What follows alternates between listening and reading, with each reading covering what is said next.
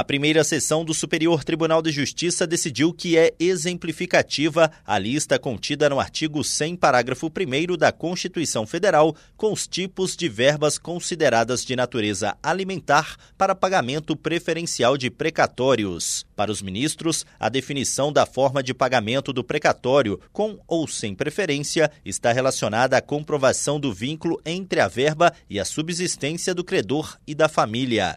Com esse entendimento, o colegiado negou o provimento ao recurso em que um servidor buscava garantir prioridade no recebimento do precatório originado de indenização devida pelo Estado da Bahia em razão da demora na concessão da aposentadoria.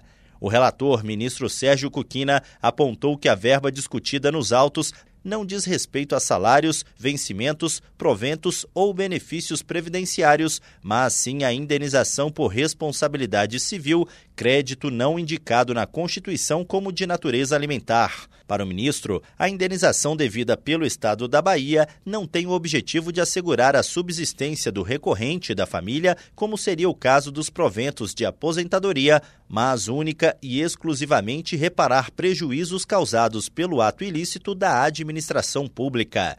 Do Superior Tribunal de Justiça, Tiago Gomide.